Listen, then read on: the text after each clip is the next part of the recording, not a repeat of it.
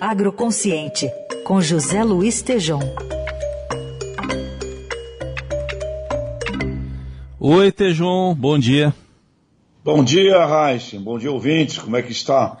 Tudo certo. Bom, Tejão, você visitou a capital do ovo aqui no Brasil, que é a cidade de Bastos, no interior de São Paulo. O que, que você traz desse encontro que você esteve lá? Uma festa, né? Festa do ovo.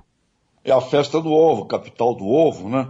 E o ovo, Heinz, o alimento, a proteína do povo, mas o pessoal lá enfrentando uma triplicação dos custos e lá teve, na abertura do evento, uma comitiva do Ministério da Agricultura, e o próprio ministro da Agricultura, Pecuária e Abastecimento, Marcos Montes, lá esteve e eu pedi para ele uma voz aqui, uma mensagem aqui para nós do Agroconsciente. Podemos ouvir o ministro Heisen? Vamos lá. Essa cadeia do ovo, tão bem representada pela cidade de Bastos, que tem aí 11% da produção nacional dos ovos do Brasil, é algo realmente surpreendente e faz com que a gente buscar reflexões. Eu acho que é isso que nós estamos precisando, o setor se organizar para mostrar essa força, essa potencialidade e que vai fazer com que o setor cresça ainda mais, representando uma proteína importante para o Brasil para o mundo. Nesse momento que nós estamos preocupados com a questão da segurança alimentar, é uma proteína tão acessível como o ovo é, entra como uma luva nessa discussão.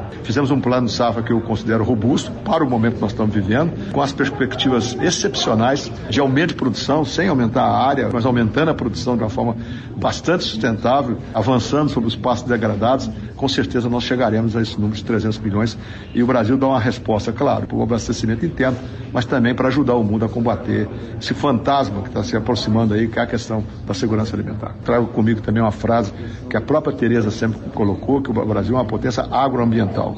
E é verdade, nós temos aí as, as nossas produções crescendo a cada ano, o entusiasmo dos produtores, a tecnologia avançando, os recursos chegando de uma forma pública ou privada, mas chegando e crescendo a nossa produção, mas também associada à nossa sustentabilidade, que a gente mostra ao mundo cada vez mais, é o nosso potencial de preservação ambiental, de programas de sustentabilidade que faz com que a gente seja respeitado, não só na produção, mas também na preservação ambiental do mundo todo.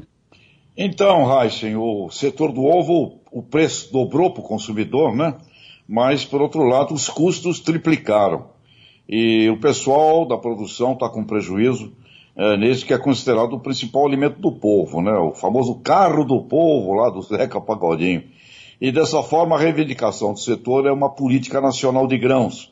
Pois sem milho, Heisen, galinha não bota ovo e a avicultura de postura não consegue repassar preços ao consumidor. Então o Ministério da Agricultura estava lá e mil produtores, realmente um evento muito grande, e o ministro Marcos Montes ressaltou a expectativa de termos um recorde de safra, porque tem que ter mais grão, né?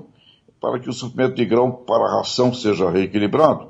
E tudo isso também, ele ressalta, e muito importante ter ressaltado isso, mais produção, porém com sustentabilidade, onde ele, ele traz de volta a própria expressão que a ministra Tereza Cristina sempre usou muito, Brasil, uma legítima potência agroambiental. Portanto, é isso, caro Heinzen. Dá-lhe ovo, viu? E para e... ter ovo tem que ter hum. milho, viu, Heinzen? Só curiosidade, tinha ovo de todo jeito lá na festa, Tejão?